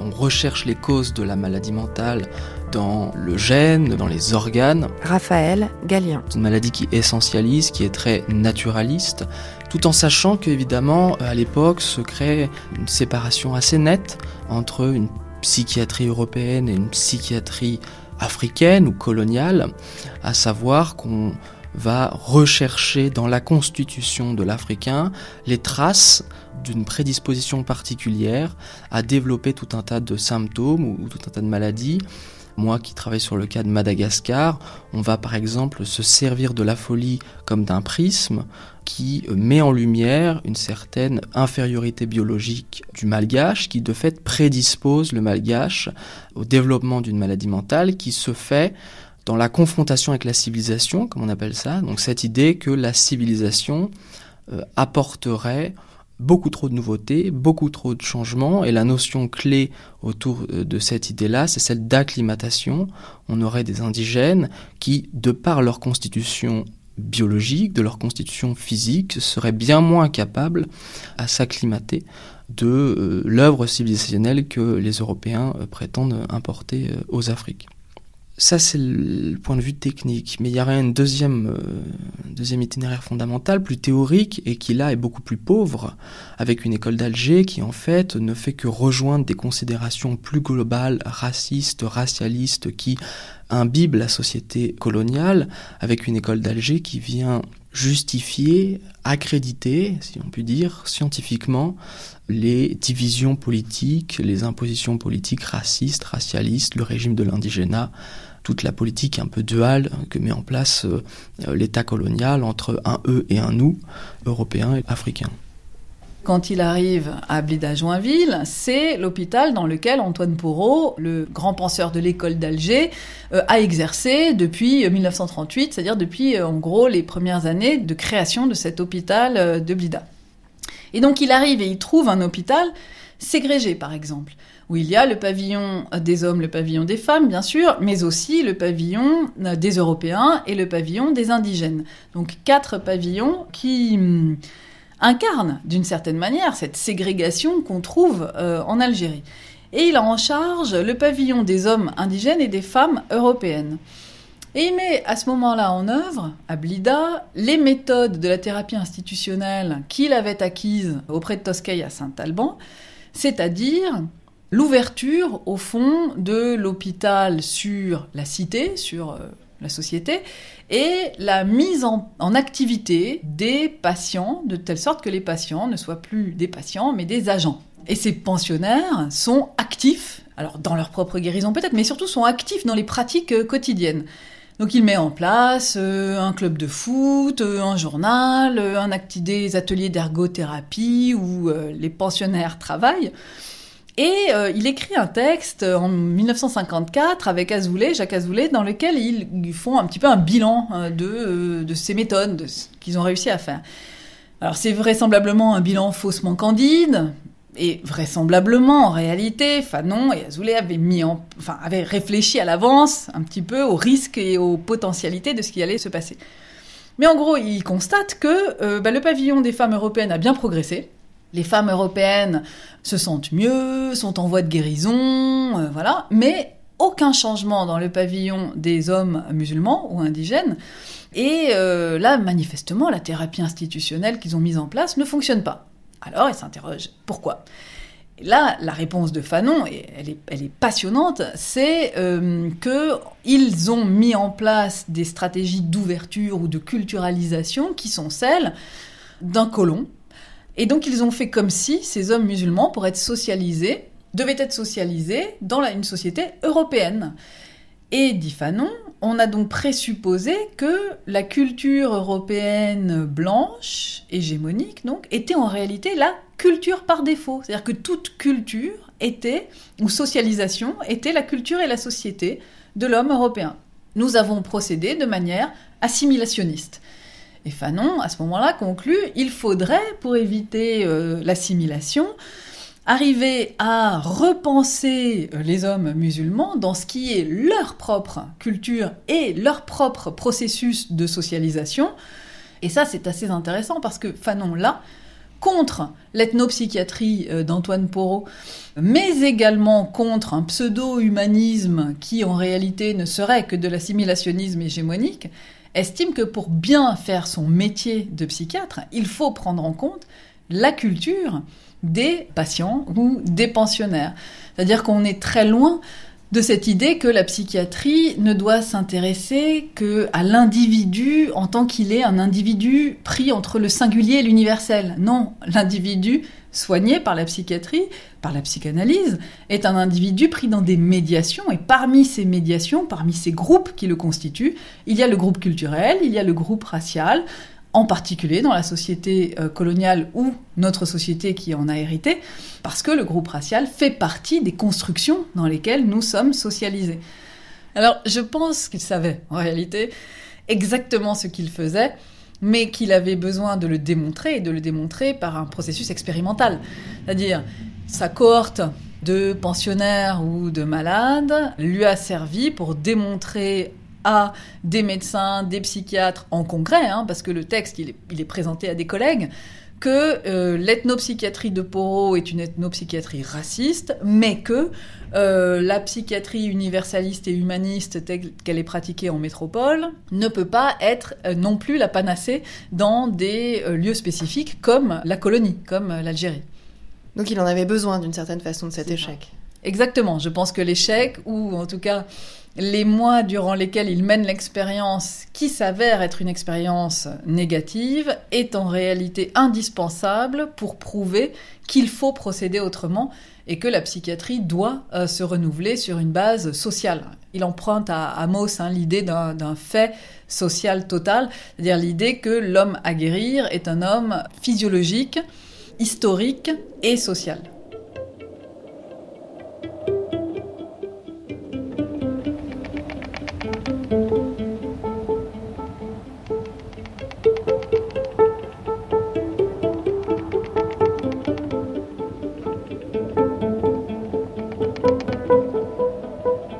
Donc il revient en arrière et il assiste à des cérémonies de désenvoûtement dans les montagnes.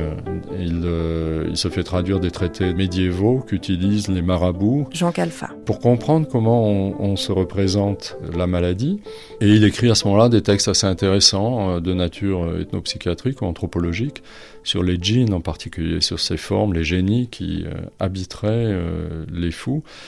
Dont il dit que finalement c'est une conception très moderne de la maladie, ou en tout cas de la clinique de la maladie mentale, puisque si une personne est habitée par une force qui lui est extérieure, on ne peut pas la considérer coupable de ses agissements, de ses violences, de ses agitations. Et les djinns sont un, un héritage pré-islamique. Oui, oui, oui. En Algérie. Très ancien, évidemment. Il y avait eu déjà euh, pas mal d'études sur le sujet que Fanon lit. Et puis, euh, du coup, il en dérive, euh, ou il en tire un certain nombre de conclusions. Il va falloir faire place à toutes ces croyances dans le traitement des malades. Donc, il réorganise entièrement les activités sociothérapeutiques qu'ils avaient initialement euh, conçues. Donc, on ne fait plus ou moins pour ces malades-là des projections de films, mais on organise plutôt des réunions autour de compteurs, on organise des activités euh, physiques extrêmement différentes. C'est à ce moment-là que Fanon décide de construire un stade de football. Et donc, euh, il développe toute une euh, thérapie différenciée, mais qui commence à fonctionner. Tous les témoignages montrent que euh, de plus en plus de malades participent à ces événements, que les infirmiers musulmans se sentent tout à coup motivés, qu'ils s'impliquent beaucoup plus. On voit dans le journal intérieur de l'hôpital psychiatrique qu'il crée à ce moment-là de plus en plus de contributions de patients qui ont des noms arabes ou kabyles. Et donc, visiblement, c'est un succès. Il fait aussi réouvrir la mosquée, qui est restée d'ailleurs. C'est une toute petite mosquée. Alice Cherki. Très mignonne, qui servait de grenier à grains ou de provisions, etc., qui fait réouvrir. Il l'obtient, hein, il l'obtient. Et qui, naturellement, est très recherché, finalement, parce que on peut aller euh, faire sa prière à la mosquée, pas d'une façon. C'était pas extrêmement religieux, si vous voulez, mais c'était faisait partie des habitudes culturelles. Et il voit qu'il y a un grand terrain au fin fond de l'hôpital, et il dit on fait un stade de foot. Alors là, aussi bien les infirmiers que les pensionnaires, comme on dit, sont partants alors. Et pour construire le stade, et pour jouer. Sachant que Fanon était joueur de foot aussi. Ah oui, oui, oui. Il n'a jamais été sur le terrain avec les autres, mais il était très il surveillait de très près les, les trucs. Ah oui, il ne jouait pas avec euh, le, le personnel de l'hôpital ou le les temps, patients? hein. Pas eu le temps. Je crois que le stade a été fini, je crois, euh, un ou deux mois avant qu'il soit renvoyé. Il y a quand même quelque chose d'impressionnant, c'est que vous jouissez d'une grande liberté. C'est-à-dire que toutes ces réformes que vous apportez, visiblement, c'est possible. Oui, parce que là, on peut dire qu'on a joui quand même d'une grande liberté. Ça a commencé à se durcir à la fin 56. Ce dont je vous parle, c'est 55, euh, toute l'année 55, euh, début 56. C'est après que ça a été terrible.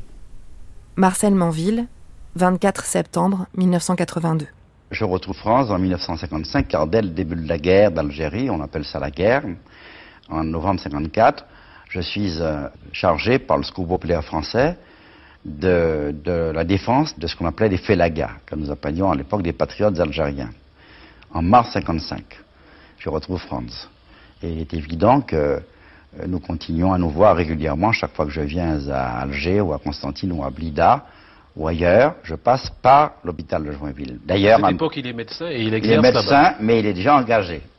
Et son engagement est total. Et alors, euh, je crois qu'il faut raconter une anecdote parce que France avait une sorte d'humour euh, et de générosité. Et ensemble, euh, et un jour, il me dit, nous allons faire une promenade euh, du côté d'une scierie, à 5 km de Blida, une scierie qui était d'ailleurs une couverture. C'est là que Franz euh, allait discuter avec des lieutenants politiques de l'ALN, l'armée de libération nationale algérienne. Et euh, en revenant, j'avais pas ma veste, il faisait chaud, c'était au mois de juillet 56. Et nous tombons sous un triple contrôle de l'armée, des gardes mobiles et des parachutistes. Ça n'était pas rien. Et alors, dans la voiture, France descend, présente ses documents administratifs, carte d'identité et carte de médecin. Moi, je n'ai strictement rien. France dit, mais c'est un ami, Manville, je vous connaissez, est avocat. Les gens répondent avec la rigueur euh, qui s'imposait à l'époque. Ça nous est égal, ce monsieur n'a pas de pièce, il doit être contrôlé. Alors c'est là que l'anecdote prend toute sa saveur. On me fait descendre de cette euh, voiture, on me met les mains en l'air, et suivi par trois militaires, j'ai la mitraillette dans le dos. On savait bien qui j'étais, j'étais pas pour la première fois venu en Algérie, vous pensez bien. Et alors France me dit, bon, ben Marcel, il me dit en créole, je lui dit en créole, Marcel, nous avons aujourd'hui. Parce que dans Nyantibois on a passé tout à l'heure, on a foutu en rafale, on a dit, c'est vous qui sauvez corps. Maintenant, si on pas toujours là, l'arrivée Bob Lida ni arabe. Et arabe là, qui de sauver, et on toujours encore. Alors, mon cher, adieu. Mon cas promis ça pour une déclaration posthume et puis papier.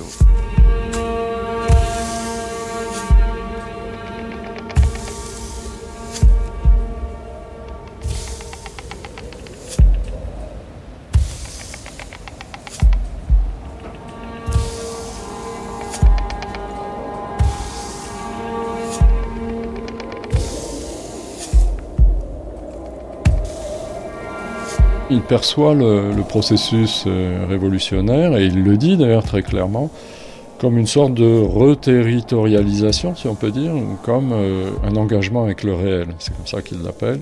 Lorsque euh, le processus révolutionnaire a commencé, la population, les villageois, les combattants, tout le monde est fait face à un réel qui va être le réel de la répression, le réel de, des conditions matérielles pour aider les combattants, trouver à manger, euh, les loger, les cacher, faire circuler des, messages.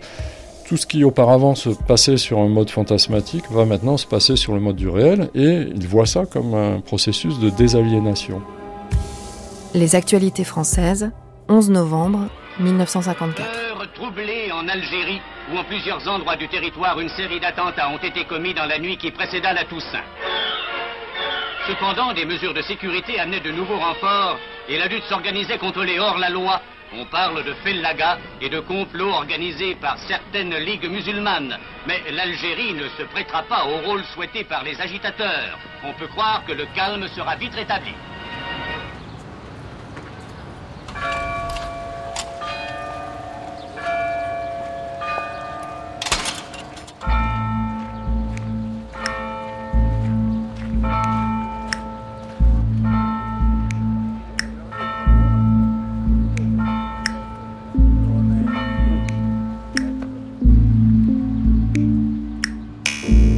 Alors que la guerre d'Algérie entre dans sa deuxième année avec un déchaînement de violence inédit, Franz Fanon donne une conférence à la Sorbonne au premier congrès international des écrivains et artistes noirs. Il y croise Aimé Césaire, Léopold Sédar Senghor, Richard Wright et James Baldwin.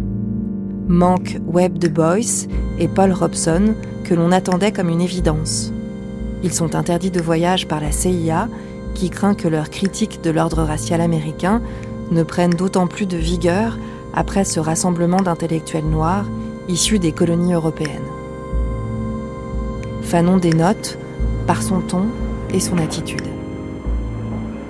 Le racisme vulgaire, primitif, simpliste, prétendait trouver dans le biologique la base matérielle de la doctrine.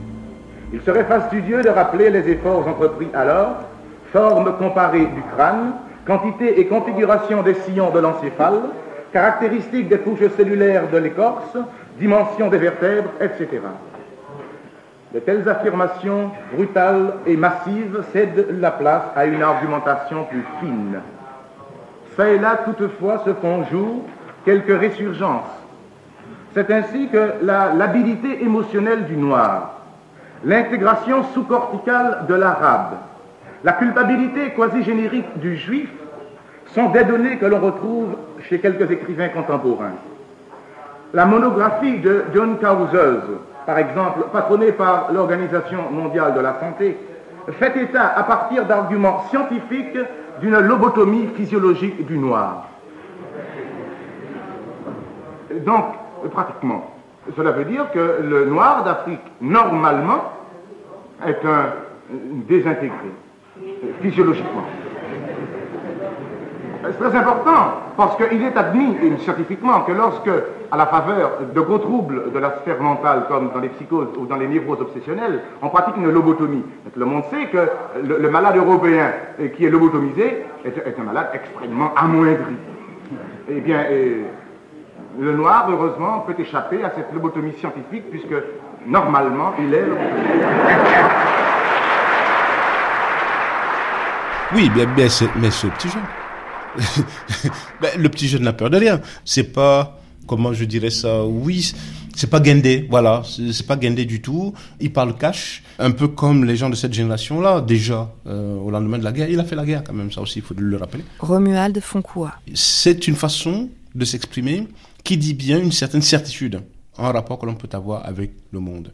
Une certaine idéologie qui est une idéologie chevillée au corps. Le monde européen est mort avec les deux guerres mondiales, ça, euh, eux, ils en ont conscience. Et il faudrait bien sûr aller ailleurs. Et je pense que de ce point de vue-là, euh, Fanon, est euh, justement à l'image des jeunes qui, même à la FEANF, ont justement le sentiment que le monde doit être transformé et que au fond ce monde ne peut être changé qu'avec la parole qui est justement de celles qui sont acteurs de ce monde-là. Ils n'ont pas besoin de demander la permission pour pouvoir s'exprimer, pas du tout. Paulin Joachim et Mamadou Diouf dans le documentaire de Bob Swaim Lumière noire en 2006. Il était plein de violence, il n'était pas lui-même, c'était un homme dérangé. Dérangé je ne peux pas dire que j'avais beaucoup de sympathie pour lui. Il m'effrayait. Il était important, mais il ne faisait pas vraiment partie des ténors. Dans le premier congrès, il arrive avec ses idées qui sont d'une très grande force et une critique de la négritude. Et il s'y oppose à partir de la race, mais qui met un accent très très très fort sur effectivement l'importance des facteurs culturels tout le monde ne reçoit pas de manière très enthousiaste cette intervention de Franz Fanon, euh, Racisme et culture en 1956. Évidemment, parce qu'encore une fois... Daniel Maximin. C'était des gens différents, des gens qui se connaissent pas forcément, vous voyez, un haïtien, un brésilien, un indo-chinois. De... c'était un espace de rencontre, ce congrès. Mais oui, voilà, donc euh, avec toutes les contradictions. Il y avait les petits communistes là, comme De Peste, et des gens comme ça, les, jeunes euh, militants qui disaient, oh là là, votre histoire de culture... Donc euh, il faut bien, c'est des militants. Et c'est pas en France qu'on oubliera que entre militants euh, dans l'extrême gauche, etc., on peut être. L'affection n'est pas immédiate. Euh, oui, et puis il peut y avoir tout simplement des, des conflits très forts sur un point d'idéologie entre communistes, marxistes, trotskistes, etc. Donc c'était logique. C'était pas œcuménique. C'était vraiment rassembler l'irrassemblable mais en disant nous ne gagnerons que si nous sommes ensemble et que nous sommes au-delà de tous les pièges dans lesquels on essaie de nous enfermer. Alors, euh, il y a aussi le discours euh, lors du congrès des écrivains africains sur race et culture, ce qu'il appelle la culture. Une définition de la culture qui tranche un tout petit peu avec euh, celle qui, à l'époque, est plus ou moins dominante, hégémonique, dire la culture comme euh, le trésor euh, qui contient un ensemble de réalisations magnifiques euh, qui toutes se trouvent dans notre passé. Ce qui exige donc le retour à ce passé nécessaire à, à la projection vers le futur. Or, la définition de la culture que propose Fanon dans ce texte est tout sauf une invitation à retourner à, quelque passé mythique que ce soit. C'est une définition de la culture qui, une fois de plus, est très politique, euh, dans le sens où elle euh, requiert une critique du présent, qui est un présent colonial, et elle est largement orientée vers le futur d'un côté, et, et de l'autre, elle est au service de l'humanité dans son ensemble.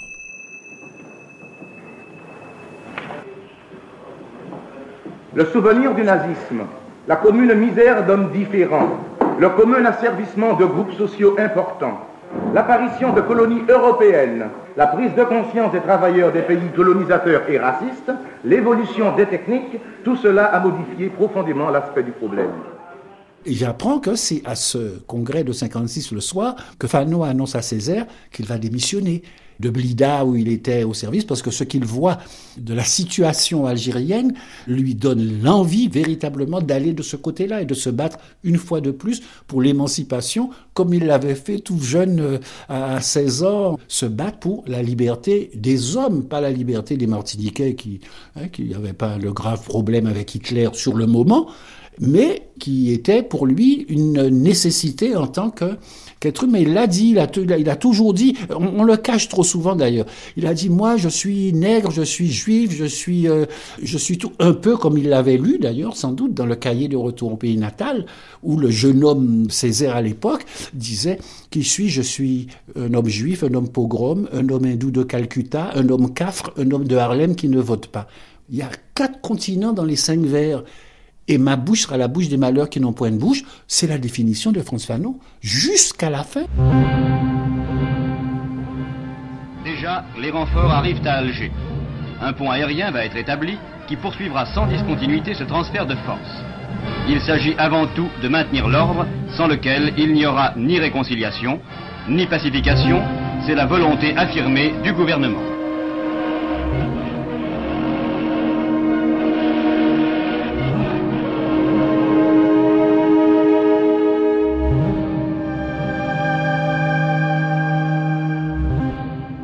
C'est à Batna, où il a été accueilli par les généraux Noiret et Parlange, que M. Robert Lacoste a commencé sa visite dans la zone opérationnelle du sud constantinois.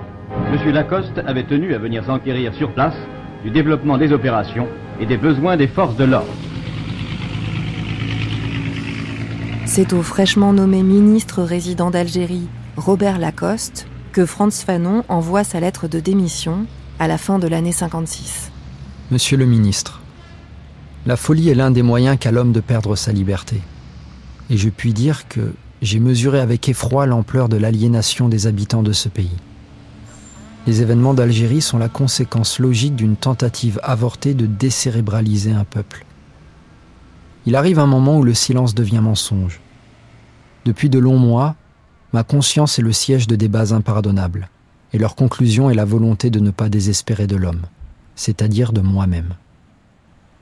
Ma décision est de ne pas assurer une responsabilité coûte que coûte, sous le fallacieux prétexte qu'il n'y a rien d'autre à faire. Pour toutes ces raisons, j'ai l'honneur, Monsieur le ministre, de vous demander de bien vouloir accepter ma démission et de mettre fin à ma mission en Algérie avec l'assurance de ma considération distinguée. Franz Fanon, médecin-chef de service à l'hôpital psychiatrique de Blida-Joinville, décembre 1956. Thank you.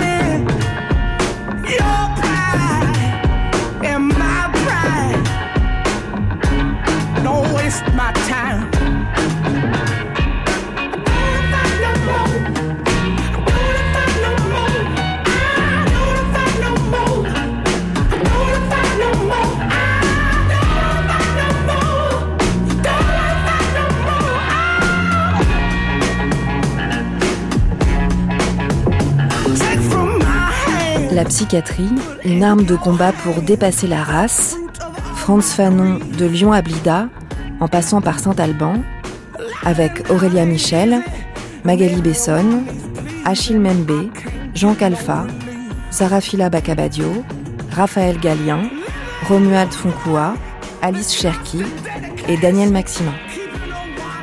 Merci à Harry Gordien, Guillaume Robillard, Natacha de la Simone et Pascal Iltis. Lecture Gaël Fay et Daniel Königsberg. Prise de son Alexandre Abergel, Bernard Laniel et Pierrick Charles. Mixage Éric Boisset. Franz Fanon l'Indocile, une série documentaire d'Anaïs Kien, réalisée par Séverine Cassard. Demain, Franz Fanon au combat, un psychiatre dans la guerre d'Algérie.